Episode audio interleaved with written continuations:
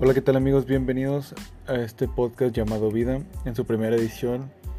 donde esperamos profundizar en distintos temas relacionados con la vida,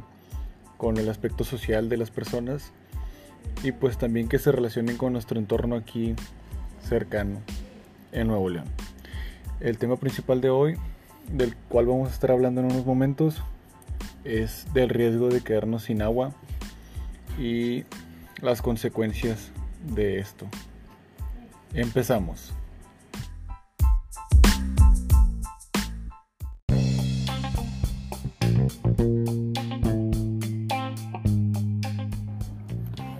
Bien amigos, pues tal vez se pregunten por qué estoy poniendo este tema como el foco principal de,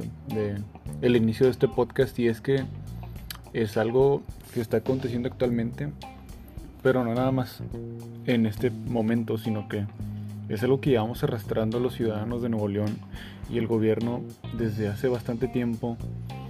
y creo yo que no se le ha dado el debido interés por parte de la sociedad y la debida importancia eh, en sí por el gobierno. La verdad, en Nuevo León está en riesgo de quedarse sin agua y esto lo podemos ver porque las presas de Nuevo León, las presas, perdón, de Nuevo León se están vaciando. La presa del Cierro Preto en Linares, eh, donde la situación ha encendido las alertas por los bajos niveles de sus instalaciones. Eh, esto debido a que ya, ya tiene muy poco nivel de agua y las altas temperaturas también. Y el pronóstico de clima que ha estado seco en Nuevo León está eh, promoviendo o, siendo parte de, este proceso de, de la, del agua en la que disminuye los niveles de las presas. Y no nada más en la presa del Cerro Preto sino en la presa del Cuchillo también se está disminuyendo los niveles de agua y en la presa de la Boca de igual manera estos han bajado. Todo esto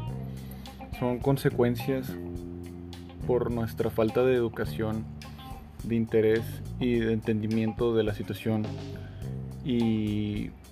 de no darle la importancia de lo vital que es el agua para nosotros.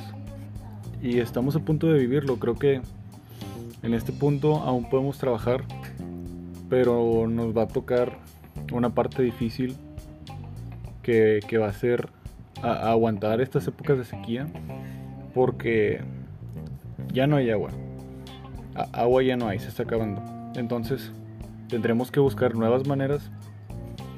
de, llevar esta situación, de poder coexistir con la situación y encontrar una manera en la que todos tengamos suficiente agua, pero también creo que debe de haber una parte de propuesta del gobierno y de las mismas personas que busquen eh, eh, hacer a las demás personas entender la importancia de cuidar el agua desde los pequeños aspectos de la vida como es lavar los platos, lavar el carro al bañarse, todo esto que creemos que estamos gastando poquito y realmente cuando lo piensas más profundamente estás gastando demasiada agua en cosas tan diminutas desperdiciándola y es algo tan valioso que la verdad creo yo que no nos ponemos a pensar las personas en la seriedad de nuestros pequeños actos y cómo afectan en una magnitud muy mayor.